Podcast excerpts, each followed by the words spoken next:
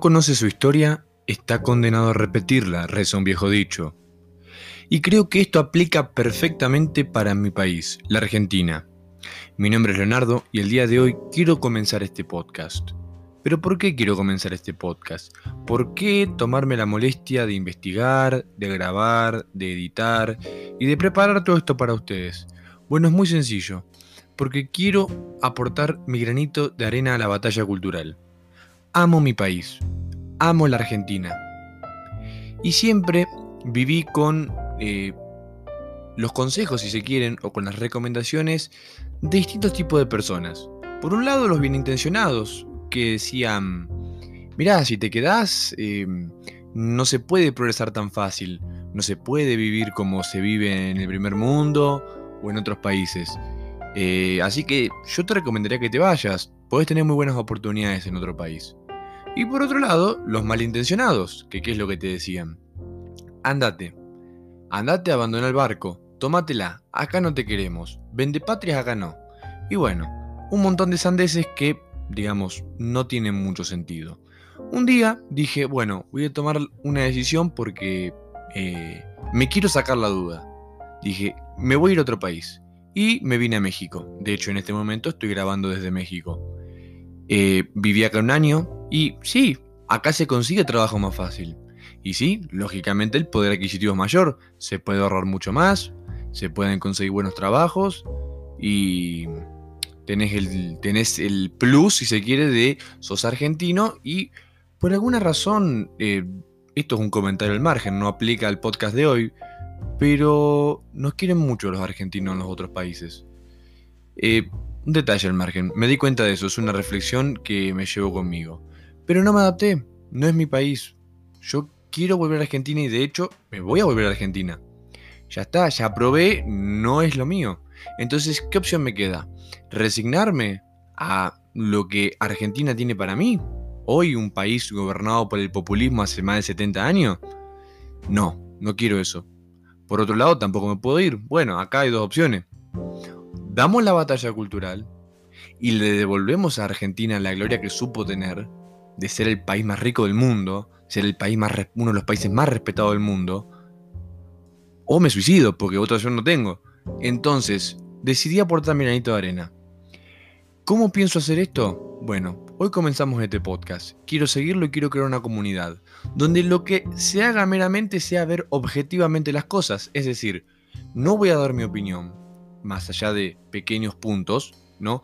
El hecho en concreto lo vamos a ver cómo fue, objetivamente. ¿Qué fue lo que pasó? Soy estudiante de Derecho y de Ciencias Económicas y soy un amante de la historia y de la política.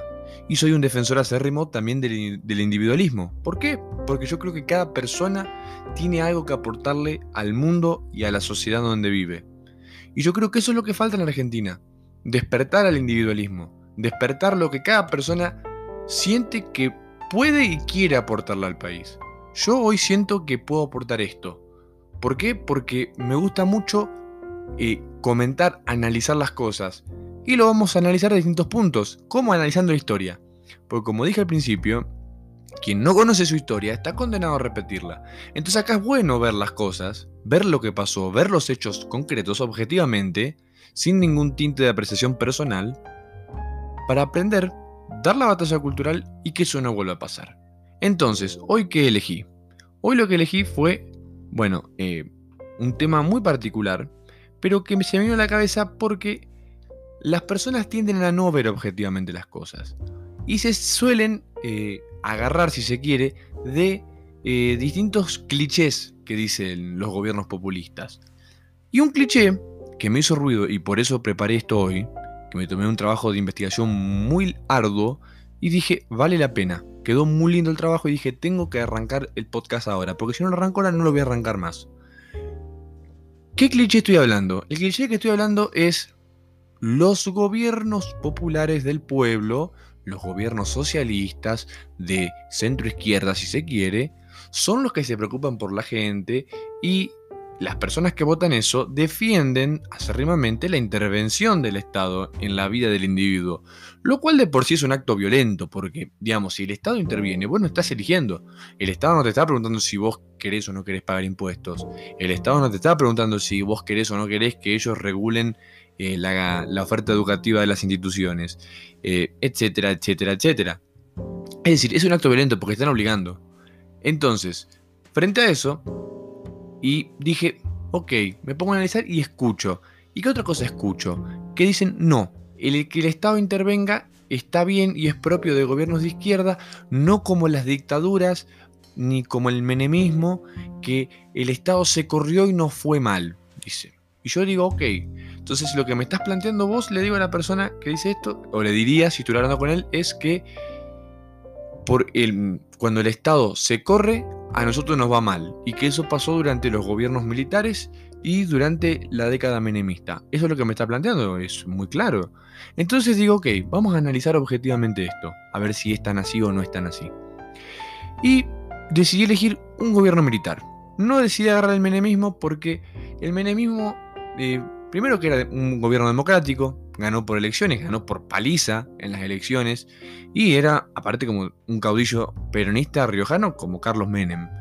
Digamos que sí, el gobierno de Menem terminó mal. Menem toma reformas pro mercado, pero eh, no las concreta. Es decir, Menem no reforma la, ley laboral, Menem no, no, baja los impuestos, Menem no achica el tamaño del Estado. O sea, a ver, tan liberal no era.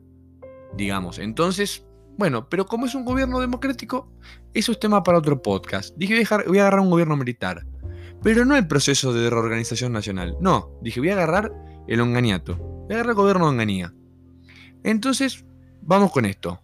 En 1966, ¿no? Fue designado ministro de Economía eh, del país por el gobierno de Juan Carlos Onganía, Adalbert Krieger Bacena, que reemplazó, bueno, al demócrata cristiano Jorge Néstor Salimey.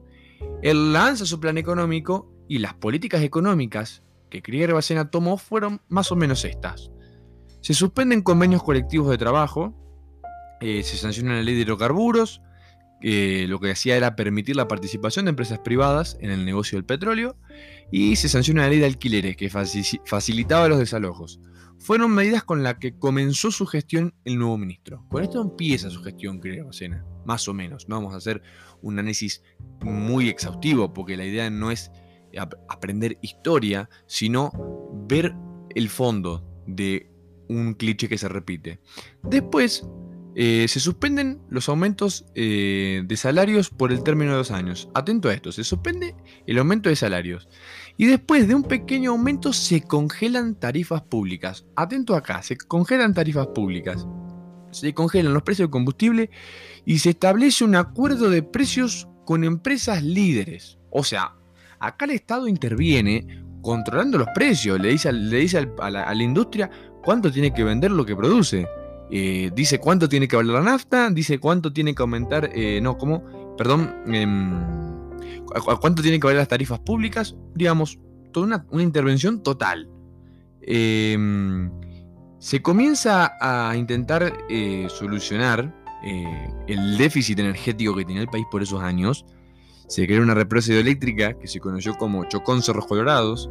Eh, y bueno, y después se invirtió un montón de plata en obra pública, que eso es totalmente intervención estatal, ya lo vamos a ver más en detalle, pero eh, se hacen puentes sobre el río Paraná, obras viales, se constituyen junto con inversiones privadas, con empresas privadas, obra pública.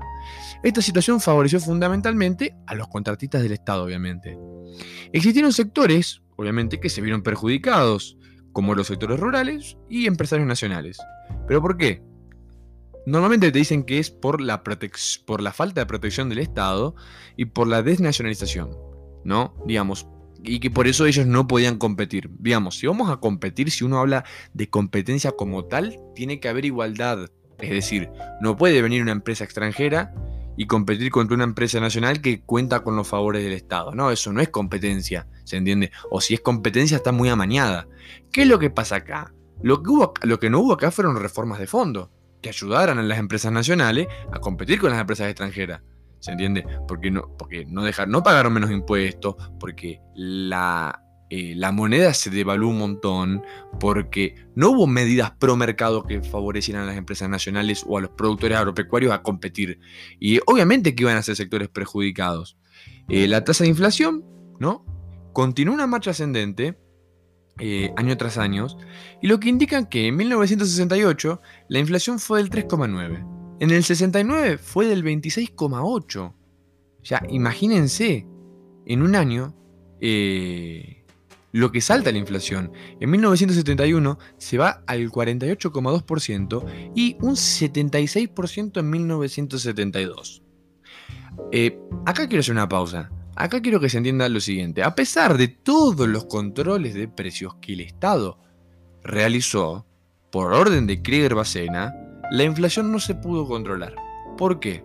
Porque Milton Friedman dijo una frase que quedó inmortalizada para la historia en la economía y que la popularizó entre la juventud argentina Javier Milei, que eso no es poca cosa, porque Argentina es un país que sufre mucho del fenómeno de la inflación, y está bueno que la gente entienda esta frase. La inflación es siempre y en todo momento un fenómeno monetario, no tiene nada que... O sea, si vos querés controlar la inflación controlando precios, no vas a poder, porque lo que tenés que hacer es dejar de emitir papelitos porque si vos emitís papelitos, si vos vivís con déficit fiscal porque las cuentas no te cierran y te tenés que financiar con emisión, vas a tener inflación.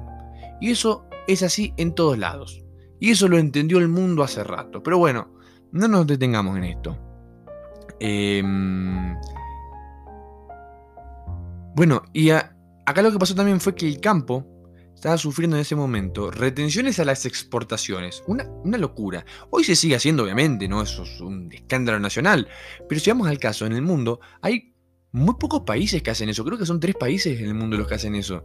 De cobrar un impuesto a la exportación. Es decir, es la principal fuente de ingreso de divisas al país las exportaciones. Y vos le estás cobrando un impuesto y las estás desincentivando.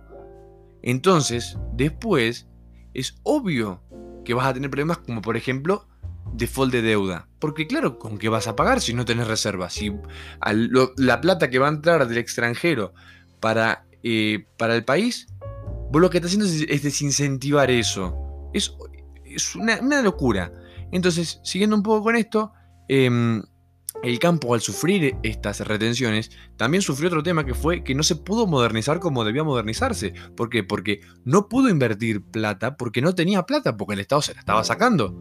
Entonces, lo poco que ganaba tenía que usarlo para pagar sus gastos y para vivir, porque digamos, tampoco tiene sentido estar trabajando en la tierra y cultivando y produciendo si después no vas a tener ningún, ninguna retribución a cambio. Entonces, bueno, uno empieza a sacrificar cosas y entre eso se, sacrificó eh, la inversión en tecnología agropecuaria, eh, lo cual es un problema a largo plazo. Todo esto es lo que hizo Claire Bacena como ministro de Economía de Onganía. O sea, muy eh, repasado por encima, porque la idea no es, como digo, dar una clase de historia, sino la idea es ver puntualmente qué es lo que hizo. Un gobierno de facto. Onganía, un gobierno de facto, hizo todo esto. Em, yo pregunto, ¿esto lo haría un gobierno democrático? Uno podría pensar que no, con lo que escucha regularmente entre las personas. Pero veamos un poco de historia y saquémonos la duda. Los gobiernos, ¿no? yo decidí tomar la década kirchnerista. O sea, no fue una década, fue más de una década, pero se conoce como la década. 10, eh, puntos que marcaron la economía, ¿no? Quiero que hagamos una, como un contraste con lo que hizo Krieger Bacena. Una medida fue la intervención del INDEC, es decir, se manipulaban cifras oficiales. No todos sabemos que el INDEC decía que la inflación era de, del 12 y en realidad era del 27. Eh, digamos, detalles al margen, eh, ese tipo de, aberraciones. Se tratizan las FJP, es decir, las cajas de jubilaciones privadas se pasan a manos del Estado ahora, lo cual también es un acto violento porque las personas no pudieron elegir si querían aportarle a una empresa privada o si querían que el Estado se haga cargo de su jubilación. Los obligaron, lo cual, digamos, está mal. Eh, cepo al dólar, se estatiza IPF, se modifica la Carta Orgánica del Banco Central, entre otras cosas, pero yo acá lo que quiero decir, ¿qué es esto? aumento desmedido del gasto público, generando una nueva espiral inflacionaria que, como siempre, afecta a los más necesitados. Después, retenciones a las exportaciones fue otro hito del kirchnerismo durante esa década, a lo que le genera ingreso divisa al país. ¿No le suena esto? Lo acabo de decir. Y lo hizo Krieger Bacena casi 40 años antes. Eh, digamos, bueno, puede ser una cosa. A ver, vamos a seguir. Congelamiento de tarifas. Porque se congelaron las tarifas. Todos sabemos que se vivía con un precio de la electricidad, del gas, del agua irreal. Bueno, ¿quién más hacía eso? Que cena. Importación de energía. ¿No le suena también? Que Bacena hizo lo mismo. Entonces, digamos, puedo seguir nombrando, pero lo que yo quiero ver acá es hacer un paralelismo. Es decir, uno se queja de, e, estas personas se quejan de que los gobiernos militares eh, mm, se corren y dejan el libre albedrío de las empresas. Mentira. Eso es una mentira. Entonces, pero no es porque lo diga yo y no es una opinión mía, es sencillamente la realidad. Es un hecho. Entonces, si es un hecho, acá el problema es otro. Entonces, vamos a seguir un poco en el tiempo. Después del kirchnerismo, viene el gobierno de Macri. Y las únicas cosas que hizo el gobierno de Macri cosas, digamos. Por un lado se quita el cepo y se evalúa y se evidencia la devaluación de la moneda nacional. Y obviamente la falta de confianza en la misma. Y por otro lado se descongelaron las tarifas, lo cual hizo saltar aún más la inflación. Pero, em, ¿qué es lo que pasa acá también? Macri continuó con el sistema de precios cuidados. Es decir, a Macri lo pintaron como que era eh, neoliberal, liberal o lo que sea. Y no, no, porque te, mantenía los precios, le decía al supermercado a cuánto vender el producto. O sea, una locura.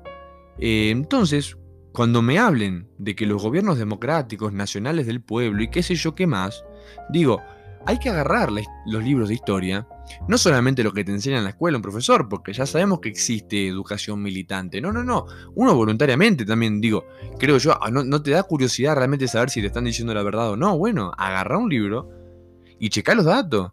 Objetivamente, ya acá no es una cuestión de opiniones.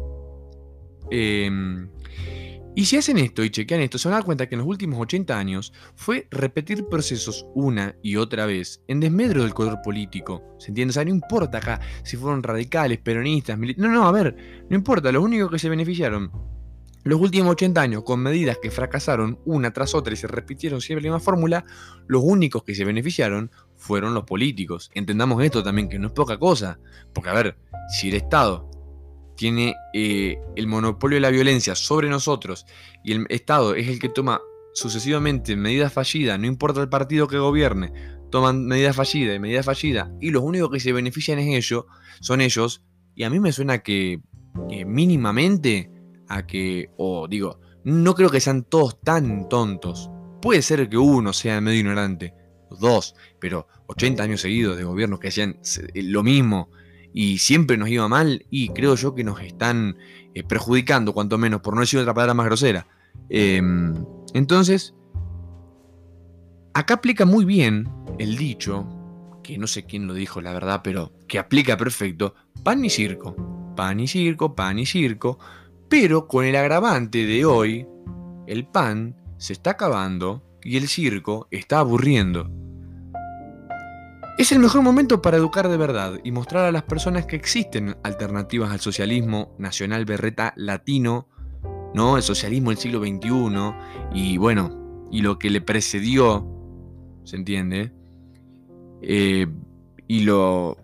Porque, al fin y al cabo, creo yo, hay que aclarar que está perfecto que en la escuela y que en la, universidad estudies a Marx, a Engels, a Lenin, etc. Está perfecto, ¿no? Porque uno, digamos, como liberal, defiende la libertad, la libertad de estudiar lo que a uno le plazca, ¿se entiende? Ahora, lo que yo también digo, que, que ayuda mucho el pensamiento crítico, es también sepan que hay una contracara, con autores notables como Adam Smith, Rothbard, Milton Friedman, von Mises, Hayek, incluso nacionales, o sea, argentinos, como Alberdi, el mismo Alberdi, que fue el que, el que sentó en el libro Bases las bases para nuestra constitución, o, incluso Alberto Venegas Lynch hijo, un, pensador, un intelectual argentino que, que, ha estado, que se ha relacionado personalmente con personas de la envergadura de, de Friedrich Hayek, ¿se entiende? Y es argentino, y es un tipo que vos lo escuchás hablar y da placer aprender, porque qué es lo que pasa acá? Eh, acá lo primero que hay que hacer es mostrar la realidad tal cual es. Y después, primero entender que estamos mal sería, entender que estamos mal, y una vez que entendés que estás mal, empezás a buscar una solución para lo que está mal. ¿Se entiende?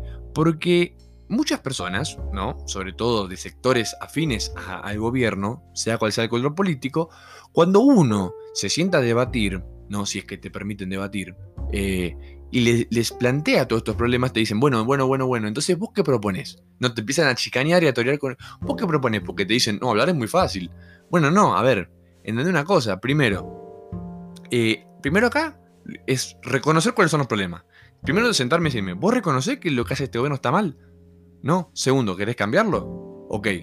Entonces acá lo que entra a full, como batalla cultural que están dando eh, intelectuales, profesionales, trabajadores, empresarios o gente común y corriente, estudiantes o quien sea, no, es educar, es educar, ¿no?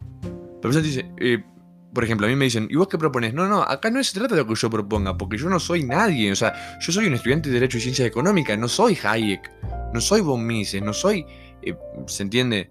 No pasa por ese lado. Pero yo sí te puedo hacer un favor, te puedo recomendar autores distintos a los que ya leíste, para que por lo menos veas que se puede vivir de otra manera, que se puede pensar de otra manera y que aparte da la casualidad de que los países que imitaron a las ideas o se acercaron lo más posible a las ideas de estos autores, da la casualidad que son los países más ricos del mundo. Entonces, por ese lado, si una persona me dice, ¿vos entonces vos qué harías? No, no, yo no, te yo, no, yo no haría nada. Yo lo que te recomiendo es que leas Ayn Rand, que leas a Hayek, que leas a Rothbard. Por ejemplo, si una persona a mí me pidiera, me preguntara, y bueno, entonces vos qué haces? Yo le digo, toma, léete La Rebelión de Atlas de Ayn Rand, que es un libro que yo lo leí y la verdad me, cambió la vida. Y encima es una novela, hasta es llevadero. Ni siquiera es que decís, uy, un ensayo, un texto académico, qué garrón, qué pesado. No, es una novela. Y es perfecto ese libro, es hermoso. Eh, la rebelión de Atlas, El manantial, em, Camino de servidumbre, La fatada arrogancia. Porque cuando uno lee eso, empieza a ver que los políticos que uno tiene, eh, ahí en ese libro te explican, te explican todo respecto a eso. Entonces, ¿Qué es lo que quiero decir? Que lo fundamental es educarse. Lo fundamental. Por eso es el paso, es el puntapié inicial. Por eso quiero aportar este granito de arena a la batalla cultural. Y por eso quiero crear una comunidad, ¿no? De personas. Hoy con podcast. Quiero que creemos una comunidad donde todos demos, digamos, eh, tratemos de ser lo más objetivo posible, porque no es que, porque no se trata acá de imponer una verdad, sino que las cosas son como son, analizarlas, eh, debatir, compartir ideas, compartir autores, compartir eh, lo que sea. Y juntos así aportar, todos juntos, nuestro granito de arena. Porque yo hoy me animo a hablar, porque sinceramente es algo que siempre quise hacer. Y dije, ya está, tengo que hacerlo hoy. Hoy. ¿Me entiendes? ¿Por qué? Porque quiero volver a mi país y quiero que mi país vuelva a ser lo que fue. No quiero vivir en la mediocridad. No quiero que mi única opción sea irme, porque ya me fui y no me adapté. Y no se trata de a dónde me voy. Se trata de de dónde me voy. Me voy del lugar que quiero. ¿Se entiende? Que está muy lindo México para venir de vacaciones. Está muy lindo Europa para ir de vacaciones. Está muy lindo Estados Unidos para ir de vacaciones. Digo, ¿por qué tenemos que, reducirnos a decirle al gobierno, decir, no, está bien, nos vamos, nos vamos? O darle el placer a las personas que, apoyan esas medidas nefastas, irte y darles el... No, no, no, yo quiero quedarme, quiero dar pelea, porque no encuentro otra opción. Y yo creo que hay muchas personas que se van a sentir identificadas con esto, o incluso personas que se van y que se logran adaptar y que progresan, pero que en el fondo, el día que puedan volver, a lo mejor si quieren volver, y que puedan hacerlo y que puedan volver a un lugar decente, que progresa, que crece y que es un ejemplo. ¿Se entiende? Entonces, hay que renacer de las cenizas. Entonces, el primer paso es dar la batalla cultural. Es instalar en la sociedad eh, el, el libre debate de ideas. Y así progresar. Y así elegir. Y decirle al gobierno, no de loco, yo no trabajo para vos, vos trabajas para mí. Y vos vas a hacer las cosas bien para mí. Y estamos todos de acuerdo en eso. Y no somos populistas ni colectivistas. No, no, no, no. Sencillamente somos personas individualistas, que yo creo que el individualismo es la base del progreso, donde cada uno de nosotros busca progresar por su cuenta y se encuentra con que la traba son ustedes. Entonces van a tener que empezar a trabajar mejor. ¿Se entiende? Y este es el primer paso. Así que les mando un buen saludo a todos y les deseo una excelente semana.